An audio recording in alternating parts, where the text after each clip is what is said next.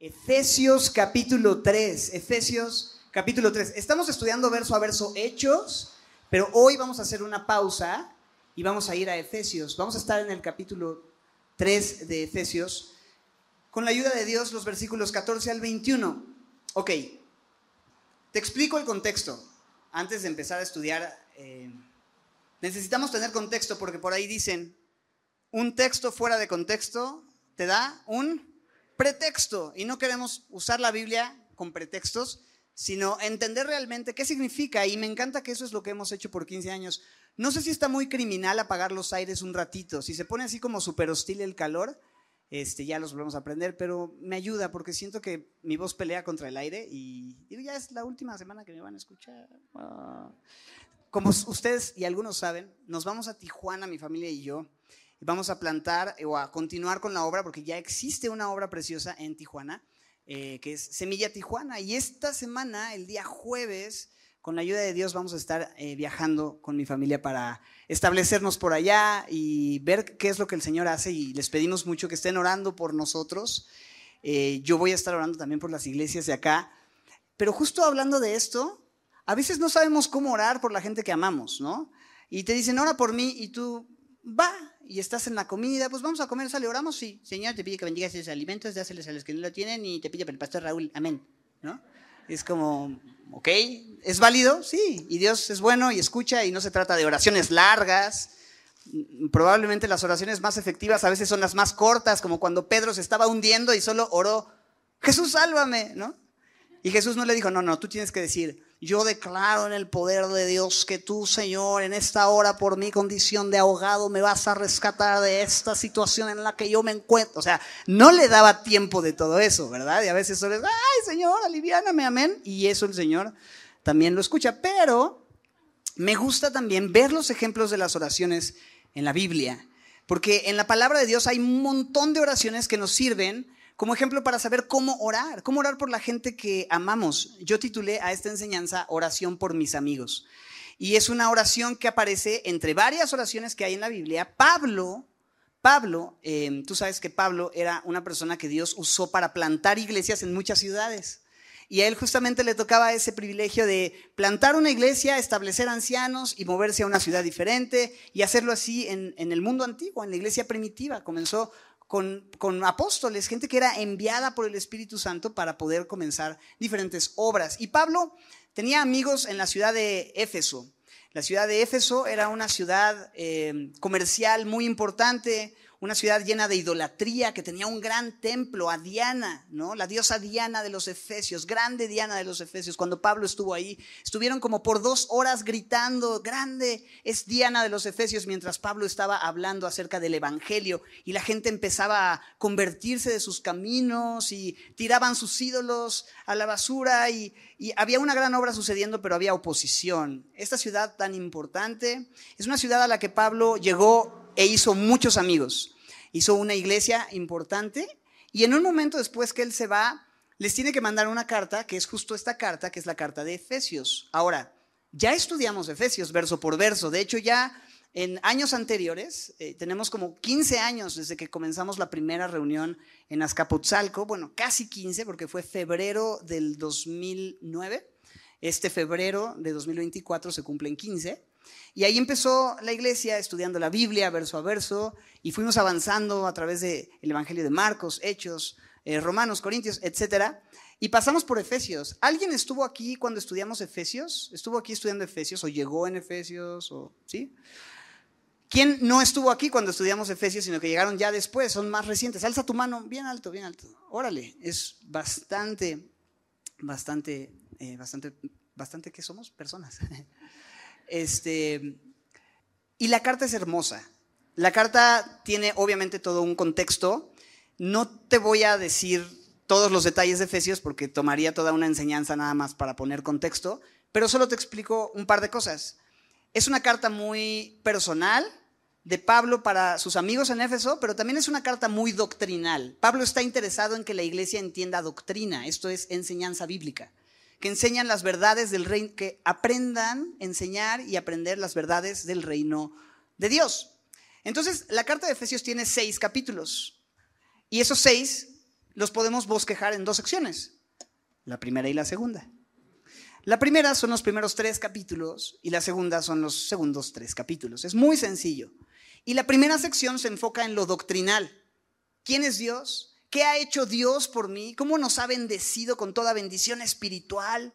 Nos ha adoptado, nos ha perdonado, nos ha predestinado, nos ha hecho herederos y un montón de cosas más. Capítulos 1, 2 y 3 hablan de Jesús. Él reconcilia todas las cosas y Dios tiene un plan para toda la creación, de hacer una obra futura, habla de muchas cosas hermosas que Dios ha hecho y que Dios es. Pero luego la segunda sección ya es una sección práctica. La primera sección es doctrinal, enseñanza. ¿Quién es Dios y lo que Dios ha hecho? La segunda sección es práctica. ¿Cómo respondo y cómo vivo en lo cotidiano, en lo práctico, en mis relaciones interpersonales, interfamiliares, Em, en mi trabajo, en mi fe, ¿cómo se aplica eso? ¿Cómo vivo la vida cristiana en, el día a día? Eso es la segunda parte, sección práctica.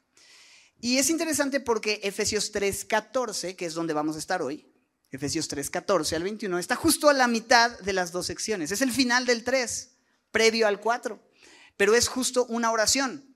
Esta oración es una oración que Pablo hace antes de ir a lo práctico y me hace pensar en algo. Antes de un cambio, necesitamos qué? Orar.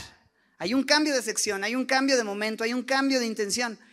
Por lo tanto, tiene que haber una, una oración, una oración que él hace por sus amigos. Em, ahora, yo me voy a piratear esta oración, si me lo permiten. Es una oración que Pablo hace por sus amigos, pero yo voy a pedirles que me dejen hacer esta oración también por Semilla Santa Mónica. Y aún más allá, voy a pedirles a ustedes que también se pirateen esta oración la hagan suya y esto sea exactamente lo que oren por mí, por mi familia. Les decía, personas preguntan, ¿cómo podemos servir? ¿Cómo podemos ser parte de esto? ¿Cómo podemos ayudar?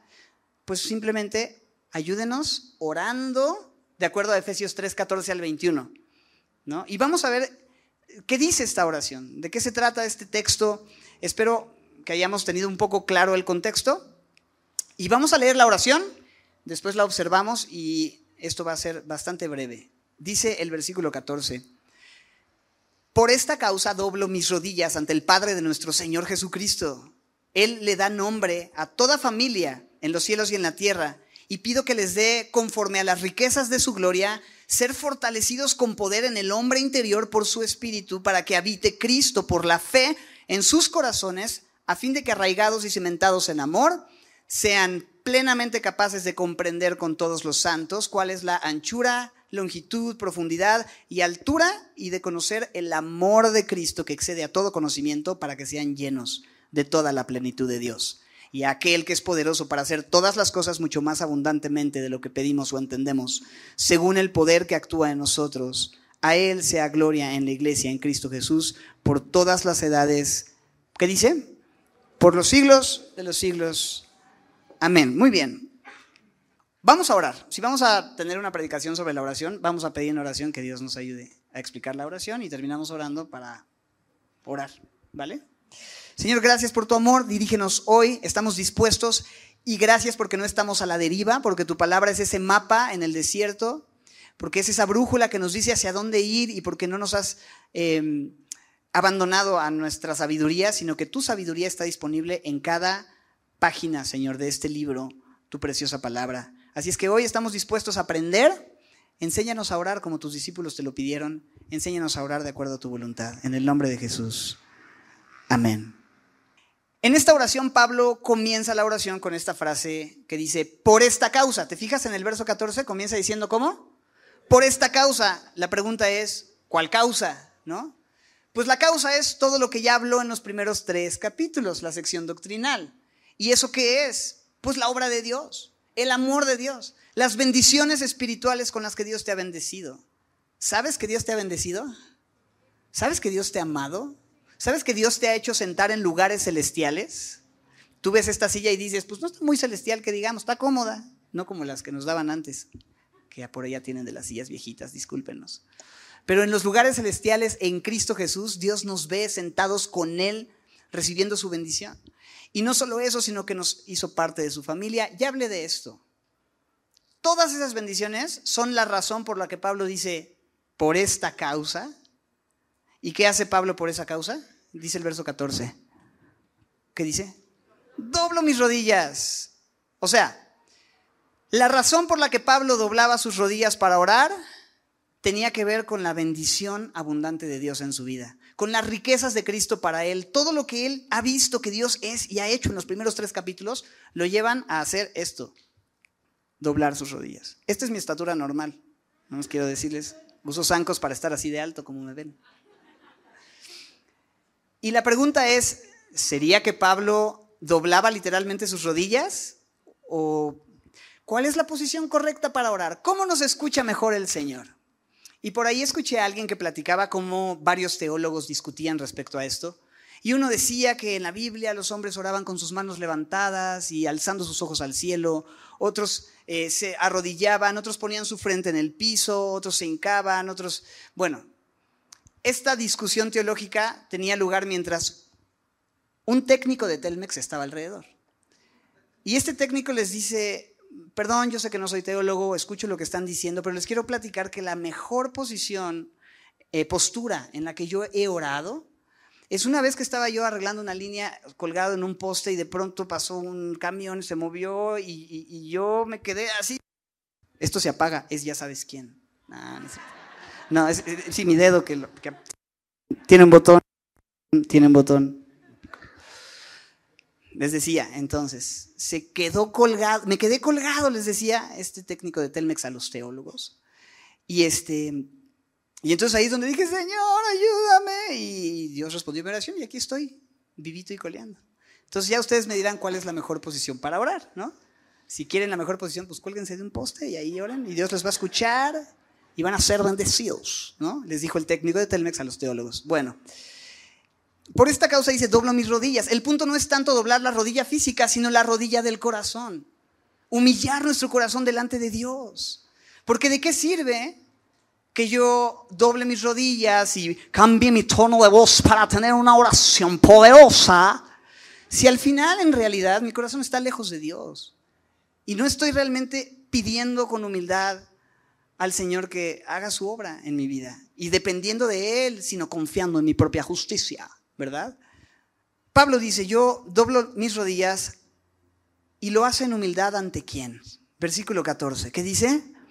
Ante el Padre de nuestro Señor Jesucristo. Porque el Señor Jesucristo es Hijo eterno del Padre eterno. Ese Padre que tuvo a bien amarnos y dar a Jesús como el sacrificio sustituto por nosotros y Jesús tomando la decisión de venir a morir también por nosotros. Entonces el Padre y el Hijo en esa unidad preciosa nos hacen parte de su familia. Y Pablo dice, yo me acerco a ese Dios, a ese Padre, ese es el Dios de quien quiero recibir. Y dice que es de ese Dios de quien, mira versículo 14, el Padre de nuestro Señor Jesucristo es aquel de quien toma familia, de quien toma nombre, perdón, 15, de quien toma nombre toda familia en los cielos y en la tierra. ¿Ok? El Padre de nuestro Señor Jesucristo es quien le da nombre a toda familia. Ahora déjame decirte algo. Tú y yo somos miembros de una familia, ¿cierto? Y la familia de la que está hablando aquí es la familia de la fe. No te estoy hablando solamente de la familia semilla o la familia semillosa, que es hermosa y es maravilloso ser parte de esta comunidad que tiene familia en todos lados. ¿Verdad? Tú sabes, hay semilla, este, semilla San Antonio, semilla Vaz, semilla Santa Mónica, semilla Pachuca, semilla Toluca, semilla que Pachuca por Toluca, semilla Querétaro, semilla Monterrey, semilla Reynosa, semilla eh, Tijuana, ¿no? Semilla eh, Anaheim, eh, etcétera, ¿no? Hay, diferentes semillas y somos una gran familia que tiene muchos lugares, pero no solo nosotros, somos parte de, una familia más grande, porque las iglesias a nuestro alrededor, Calacuaya, Vida Nueva, las iglesias de denominaciones quizá como pentecostales o bautistas o presbiterianas y demás, mientras prediquen el Evangelio y a Jesucristo crucificado. Y su palabra como la verdad absoluta, pues somos hermanos, ¿verdad? Como dice un amigo, tiramos para la misma portería, ¿no? Y eso es una bendición, porque la obra de Dios no está limitada solo a la familia de Semilla. Dios tiene mucha, mucho trabajo que hacer en muchos lugares a través de muchos diferentes miembros de una gran familia de fe.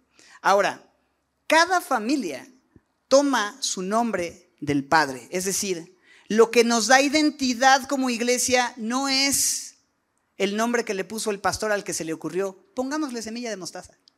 De quien tomamos nuestra identidad como familia es del Padre. Porque si hubo alguien que pagó un precio muy caro por adoptarnos como hijos suyos, es el Padre, el Padre de nuestro Señor Jesucristo, que nos incluyó en su familia, nos salvó y no nos hizo solamente siervos, sino que nos llama amigos y más que amigos, aún siendo enemigos, fuimos reconciliados y sentados a su mesa y nos dio su apellido y nos recibió y puso un anillo en nuestra mano y nos vistió de sus vestiduras eh, santas, blancas, preciosas y nos hizo como aquel hijo que se había ido de casa, nos recibió con un abrazo. Y esos somos, recibidos en la familia de Dios. Así es que cuando le dices al vecino, hola hermano, no solo porque no te acuerdas de su nombre. ¿Qué tal, hermanito? ¿Cómo está, hermanito? ¿Cómo se llama el hermanito? ¿No? Sino porque somos parte de esa familia. Y no importa si estamos en México, no importa si estamos en Vaz, en Santa Mónica o en Tijuana, toda familia toma su nombre de quién? Del Padre. La obra, ¿quién la hace? El Padre. ¿Quién edifica la iglesia? El Padre. ¿Quién nos da identidad? El Padre. ¿Quién ha hecho la obra por 15 años que hoy vemos suceder aquí en Santa Mónica y en Vaz? ¿Quién ha hecho la obra? El Padre. De Él toma nombre toda familia, no importa dónde estemos, no importa qué iglesia pertenezcas, has confiado en Dios, tu identidad te la da el Padre. Ahora, con la confianza que un hijo tiene de pedirle a su papá cosas, porque mis hijos, créeme que son bien pedinches, ¿no? Son bien preciosos, pero son bien bien pedinches, ¿no? Eh, pero a mí no me molesta, pues prefiero que vengan a pedir. Imagínate, ¿no? Que yo no sea el objeto de su confianza para pedir. Y el domingo en la iglesia iban los chamacos, hermano, ¿me das cinco pesos? ¿No? Y hoy los hijos del pastor están levantando ofrenda para sí, ¿no? Muy bien, chamacos. Y yo, sí, pídeles, pídeles a los hermanos. Es lógico que un hijo le pida a su padre. Y Pablo sabe esto y dice, yo pido a ese Padre que es nuestro Padre, y no solo pido por mí, voy a pedir por ustedes, para que Dios les dé. No es para que Dios me dé, y está bien orar porque Dios te dé. Claro que eso se vale, y hay ejemplos bíblicos donde la gente pide, danos el pan nuestro, ¿verdad? Pero en este caso, Pablo enfoca su oración en la gente que ama, que son sus hermanos, y les dice, para que les dé a ustedes. Y saben que mis hermanos, yo quiero orar por ustedes y pedirle a Dios que Dios les dé esto mismo que Pablo pedía. Y les pido que oren por nosotros, para que Dios también a nosotros nos dé. Y así si yo oro por ti y tú oras por mí, estamos cubiertos los dos. Ya los dos recibimos, ¿verdad? Para que Dios les dé. ¿Pero qué va a pedir? ¿Porque está mal pedir a Dios? Pues no, pero a veces pedimos y no recibimos porque pedimos mal. ¿Para qué? Para malgastar, ¿no? En nuestros propios deleites. Pero veamos qué se puede pedir y qué es conforme a la voluntad de Dios. Pablo dice, yo les pido a nuestro papá que les dé el ser fortalecidos, y me estoy saltando adrede esta frase eh, eh, conforme, dice que les dé el ser fortalecidos con poder en el hombre interior por su espíritu. Porque esa es la petición. Ahorita vamos a ver conforme a qué, pero la petición es que ustedes sean fortalecidos con poder en el hombre interior por su espíritu. Cuando alguien pide fortaleza, ¿no? Oye, necesito fortaleza. ¿Qué es lo que está diciendo indirectamente? Estoy qué? Débil, ¿no? Y Pablo dice, yo sé que ustedes pueden estar débiles, por eso oro, porque Dios los, les dé fuerza, ¿no? Que es lo contrario a la debilidad. Si pido fortaleza es porque tienes debilidad. Y a poco no, muchas veces nos sentimos así, débiles. No estoy hablándote físicamente, que también sucede.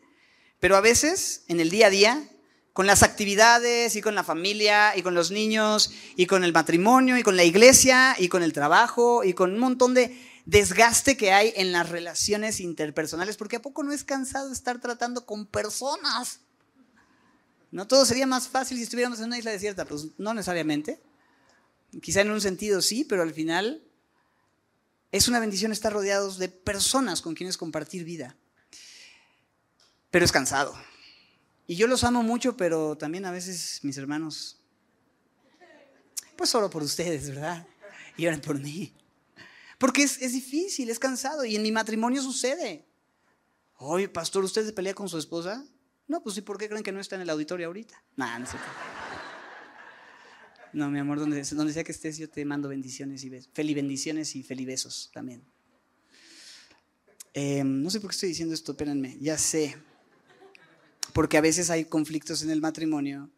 Hay. ah, ya, vi a mi cuñado y a mi suegrita por allá. ¿Dónde está Itzel? Bueno, les decía, y con la esposa y con los hijos, ¿cuántos a veces se sienten internamente como que así abrumados por situaciones... Ay, sí, dice la hermana. Ay, sí, dice la hermana. Pasa, ¿verdad? Amén, hermana, así pasa. Así pasa. Pero me encanta saber que hay un recurso disponible para nosotros cuando estamos cansados, débiles, agotados, tristes. Hay un recurso disponible y ese recurso es la oración por fortaleza en el interior, ¿ok? La fortaleza física también la pedimos, y por supuesto, pero en este caso Pablo está muy, muy enfocado. El Eddie, ya llegó el Eddie. Está muy enfocado en que esa fortaleza no sea solamente una fortaleza física, sino que sea una fortaleza espiritual. Tenemos debilidad espiritual y necesitamos la fuerza. ¿Y la fuerza de quién viene? ¿De dónde vendrá nuestro socorro? ¿Quién realmente puede hacer una obra en nuestro interior? El Señor, solamente el Señor. Y por eso dice, yo pido que les den el ser fortalecidos, pero fortalecidos dice con poder en el hombre interior. Chécate, esto es clave. ¿Qué dice al final del verso 16? Por su, ¿qué? Espíritu. Por su espíritu. Si no es el Espíritu de Dios fortaleciéndote, te chamaquearon. ¿Ok? Si estás recibiendo tu fortaleza interior de cualquier otra fuente que no sea la fuente más pura, ¿sabes? La fuente divina, el espíritu con E mayúscula es que habla del espíritu mismo de Dios, la presencia misma de Dios, dándote oxígeno para seguir adelante, entonces no vas a tener la fuerza que necesitas para enfrentar lo que sea que estés llevando, ya sea depresión, tristeza, ansiedad, debilidad. Por supuesto, hay temas que atender médicamente, pero hay veces en donde lo que realmente necesitamos es que Dios realmente tome control de nuestras vidas y nos fortalezca en el interior, ¿verdad? Ahora, yo pido fortaleza conforme a cierta proporción. Verso 16 dice Pablo, ¿conforme a qué? Que sean fortalecidos conforme a las, ¿qué dice? Riquezas de su gloria. O sea, de acuerdo a lo rico que es Dios, es lo que yo pido que tú tengas. Piensa en esto. ¿Qué tan rico es Dios en gloria? Lo voy a poner en este ejemplo. Ok, una persona rica en dinero. Vamos a ponerlo de esta manera. Si tú recibes una ofrenda conforme a las riquezas de Raúl, te van a tocar 3 pesos con 50 centavos, con, con 40 centavos. Pero si tú recibes una ofrenda conforme a las riquezas de Carlos Slim, ¿cuántos dicen amén? ¿Cuántos arrebatan esa promesa? No, es un ejemplo, no es una promesa, ni mucho menos. Piensa en que la gloria conforme a la cual tú vas a ser fortalecido en el interior por el Espíritu es conforme a las riquezas de la gloria de Dios. Ay, nomás para que te des una idea de cómo cuánto puedes llegar a ser fortalecido internamente cuando vas a la fuente correcta, en oración. Eso es lo que está disponible para nosotros. Ahora, el texto continúa con otra petición o otra cosa que Pablo ora diciendo en el verso 16, para que les dé conforme, ya lo leímos el 16, el 17, para que dice, para que habite Cristo por la fe en sus corazones. Y se supone que Cristo ya habita en nosotros, ¿no? No se supone que cuando alguien se convierte, justo dice, Señor, te pido que vengas a vivir en mi corazón y lo recibes en tu corazón. Bueno, ¿por qué dice entonces para que habite Cristo por la fe en sus corazones? Esto es muy sencillo. La palabra habitar tiene un eh, énfasis en la idea de residir permanentemente, no tanto como un huésped que te visita, que está un tiempo, sino alguien que de hecho, tiene las escrituras de la casa, ¿sabes? No nada más tiene la llave de la puerta que abre, ¿no? Como un hotel, sino que es dueño del edificio. Y en ese sentido, lo que Pablo está diciendo, hey, yo oro para que estén fortalecidos de tal manera que Cristo, hay una versión que dice, habite cómodamente en, su corazón. ¿Sabes? Como la idea de una casa eh, en donde Jesús puede moverse con libertad.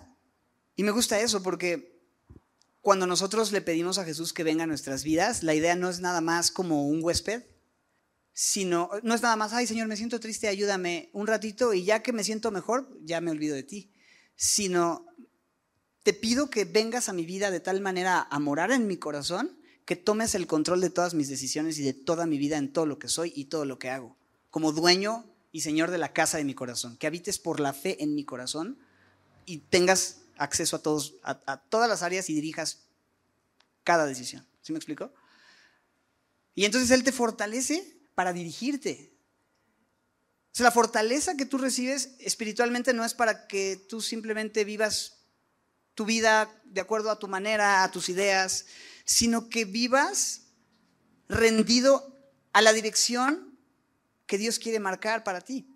¿Tú crees que la voluntad de Dios para ti es buena o mala? ¿Tú crees que Dios tiene un plan perfecto para tu vida? ¿Crees que Dios tiene control de todo lo que estás viviendo? ¿Crees que, ¿Crees que Él va a cumplir su propósito en ti? Pues entonces lo único que tienes que hacer es orar para que Él te fortalezca de tal manera que puedas vivir en cada aspecto gobernado por el señorío de Cristo desde tu corazón hacia afuera. El corazón, ¿qué es el corazón en la Biblia? El centro de la voluntad, el centro de las emociones, el centro de todo lo que eres, de todo lo que haces. En ese corazón, Cristo, siéntete cómodo, toma decisiones, guía mi vida, fortaléceme y permíteme cumplir tus planes, porque tus planes y tu agenda siempre va a ser mejor que la mía. Entonces, Señor, dale. Oro porque vengas, me llenes, me dirijas, estés cómodo y yo pueda ser fortalecido para seguir adelante en tu plan. Es lo que está pidiendo. Entonces yo les digo, ¿podrían orar eso por mí? Yo voy a orar esto por ustedes. Y dice algo más, a fin de que arraigados y cimentados en amor sean plenamente capaces de comprender con todos los santos. Vamos a ir hasta allá, pero me gusta la frase a fin de qué, porque a fin de que habla de un propósito, ¿sabes? Dios tiene un propósito final en todo esto, y eso es que estemos arraigados y qué más, cimentados en semilla, dice, en el cristianismo, dice. ¿Qué dice? ¿En qué? en, Sevilla Santa Mónica, en Sevilla, en Tijuana. ¿Qué dice? En amor.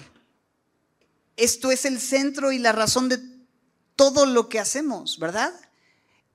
La raíz y el cimiento. ¿Cuál es la parte más importante de un árbol? Porque no, no es el fruto, no son las ramas, no es el tronco siquiera, son las raíces. ¿Y cuál es la parte más importante usando la imagen ahora que pone Pablo de un edificio? no, no es la fachada, no, no son las habitaciones, no, no es cuántos pisos tiene, sino los cimientos, ¿verdad? Fundamento, mis hermanos, raíces y cimiento. Y el fundamento de todo lo que el Espíritu te va a llevar a hacer y te va a fortalecer y a donde Cristo te va a llevar, si eres dirigido por Él desde tu corazón, es a amar. ¿Ok? Es al amor. Es al amor. Yo puedo tener dones de, lenguas, de sanidades, yo puedo hacer milagros, yo puedo ayudar a los pobres, yo puedo irme a Tijuana para ayudar a los inmigrantes. Pero si no tengo amor, ¿qué dice? Nada soy, de nada sirve.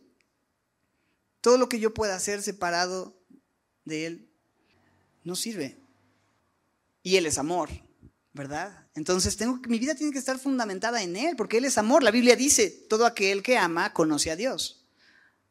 Aquel que no conoce a Dios no puede amar porque Dios es amor. Es una ecuación muy sencilla. Hay un cierto tipo de amor que el mundo conoce, pero no es el amor ágape, ese amor puro y perfecto que la Biblia presenta, que es el amor que Dios es y da. Entonces, todo lo que hagamos y todo cimiento y fundamento de nuestras relaciones, de nuestra iglesia, de nuestra familia, es qué cosa, mis hermanos? El amor. El amor. Y ese amor es un amor que es tan difícil de comprender, que es tan difícil de definir, de explicar, pero que es un amor que se puede experimentar, ¿cierto?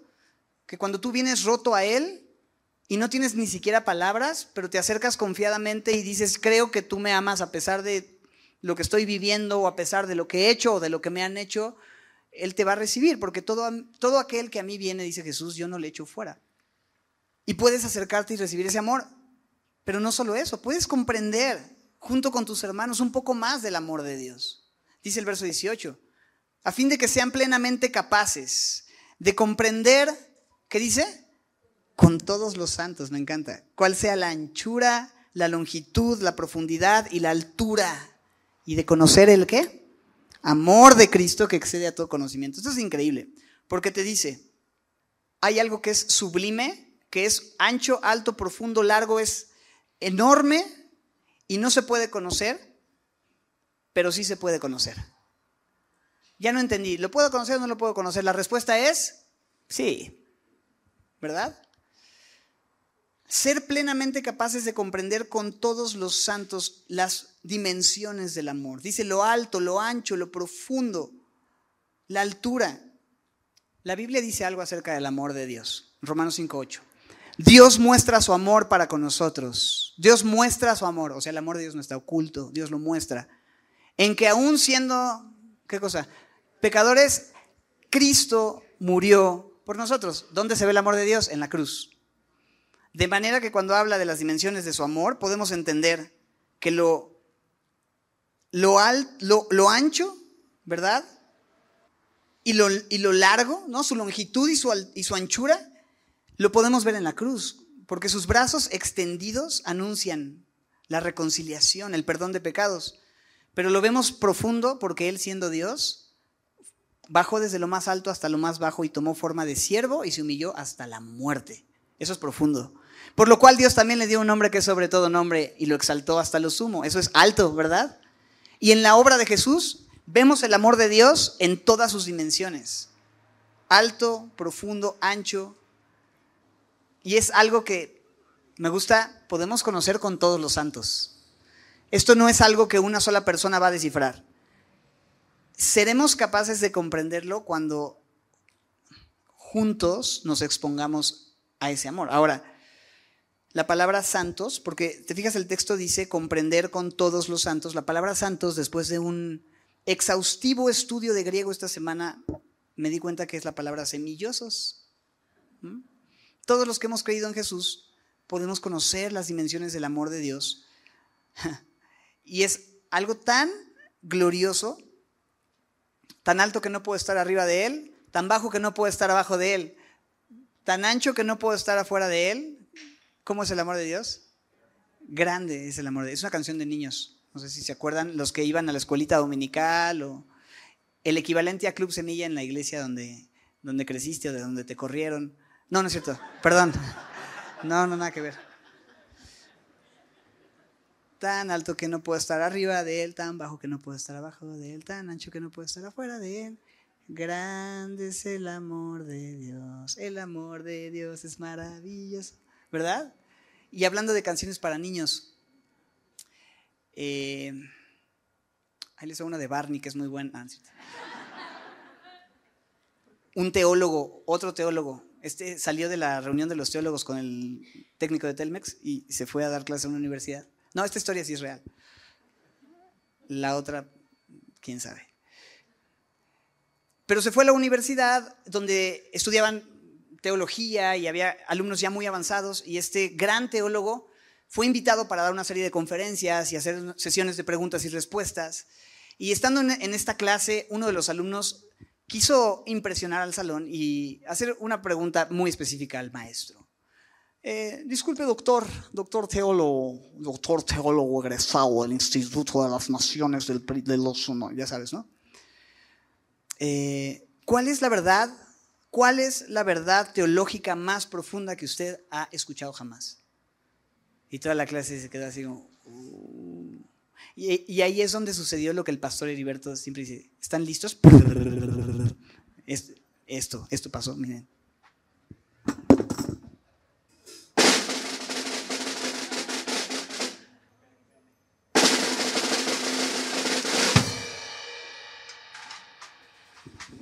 ¿Quieren saber qué va a contestar el teólogo? Pues vengan la otra semana porque ya se acabó. El, ya son once y media, ya es una y media.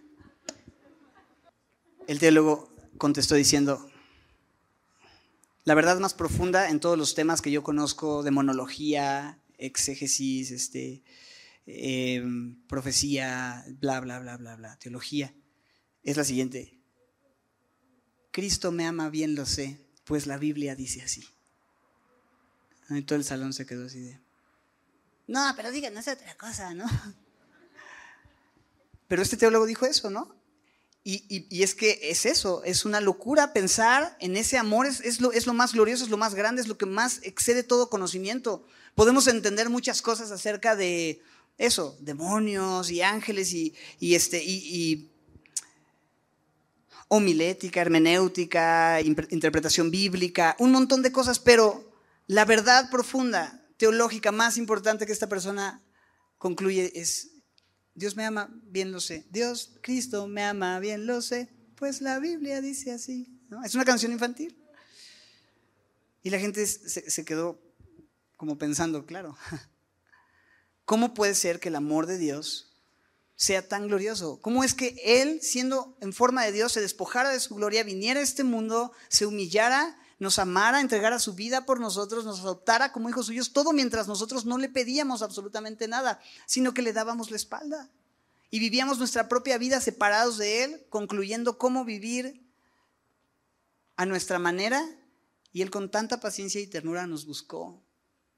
Y fue paciente y vino y nos amó y nos sirvió y nos enseñó a vivir y tomó nuestro lugar en la cruz y fue sepultado, pero resucitó al tercer día y se apareció a sus discípulos y aún a los que eran incrédulos les dijo, hey, mete tu dedo en mis, en mis, en mis heridas, tu mano en mi costado y date cuenta.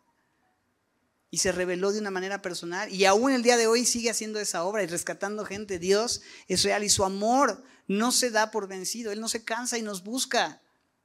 Aunque nosotros nos fuéramos lejos, Él no se va a cansar y va a ir por nosotros hasta los confines de la tierra, porque nos ama. Y ese es el amor que podemos conocer. ¿Y a poco no es el amor que hemos conocido por años en Semilla Familia? ¿Verdad que sí? Dios te ha mostrado su amor a través de su palabra en esta iglesia. Ha sido Él, ¿verdad? Y has podido conocer un poco más de ese amor. Ese amor te ha restaurado. Ese amor te ha sanado. Ese amor ha hecho una obra en tu vida. Saber que Jesús tomó tu lugar y que Él tiene un plan para ti. Y que Él no te abandonó. Y que aunque tu padre y tu madre te abandonaran, Él no te dejará.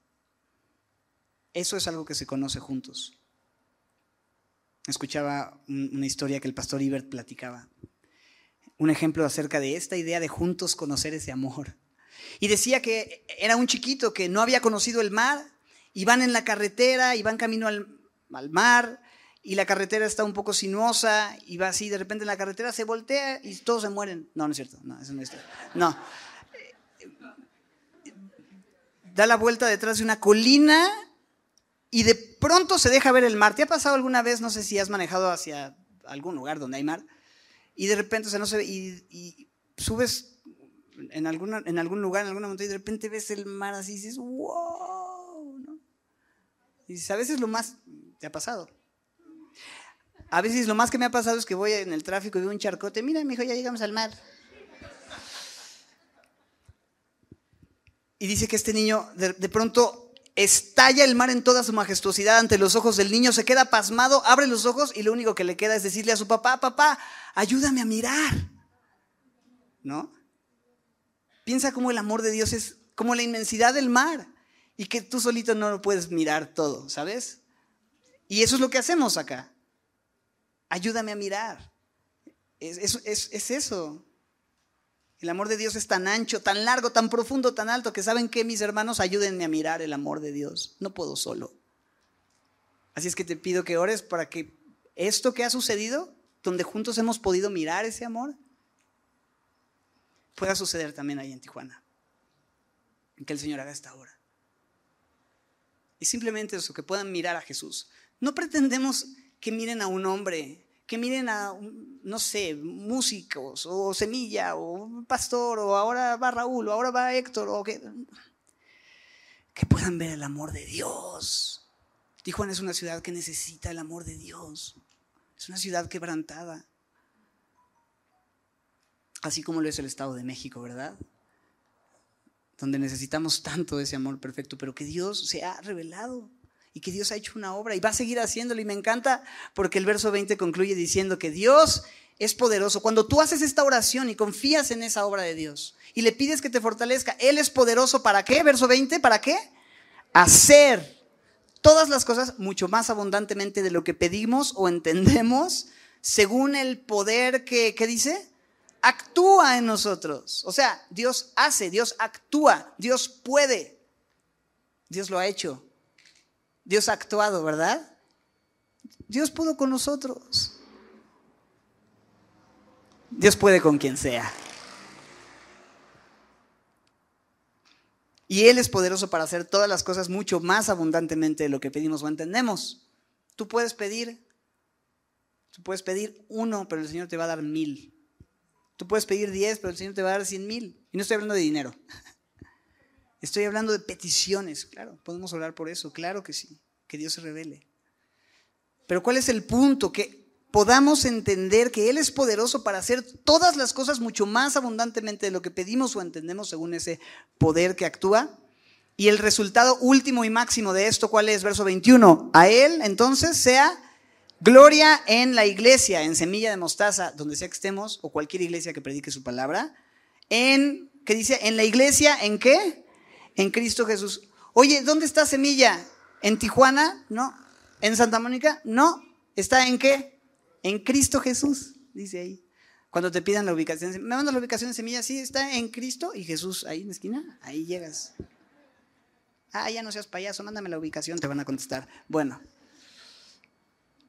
la iglesia está en Cristo Jesús. Y me encanta saber que esta iglesia se queda plantada en Cristo Jesús, sembrada, plantada y creciendo y dando fruto en quién? Esto no es en Raulito, en Patito, en Benjamincito, en Fermincito, en ningún hito de nosotritos. Es en Cristo Jesús. Es su iglesia, Él alimenta con su palabra, Él la compró con su sangre. Nosotros solamente nos hemos sentado en primera fila por 15 años a ver lo que Dios ha hecho.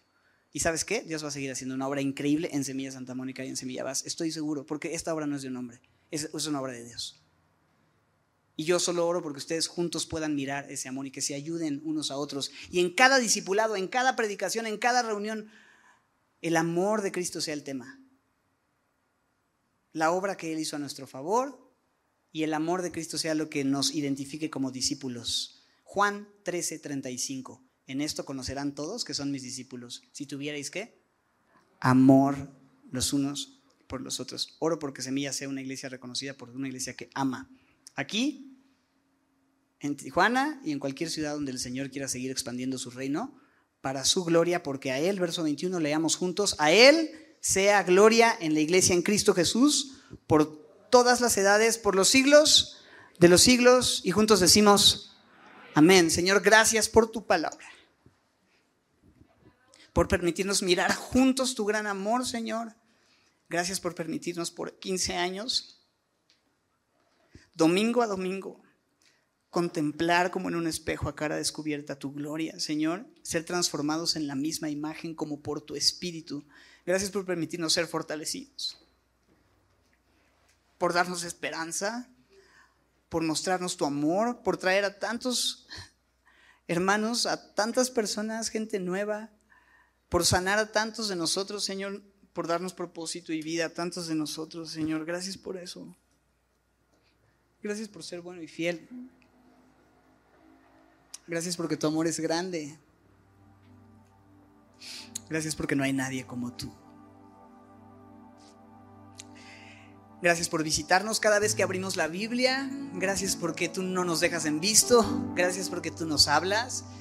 Porque así ha sido, así es y así seguirá siendo, Señor. Porque tu palabra está viva.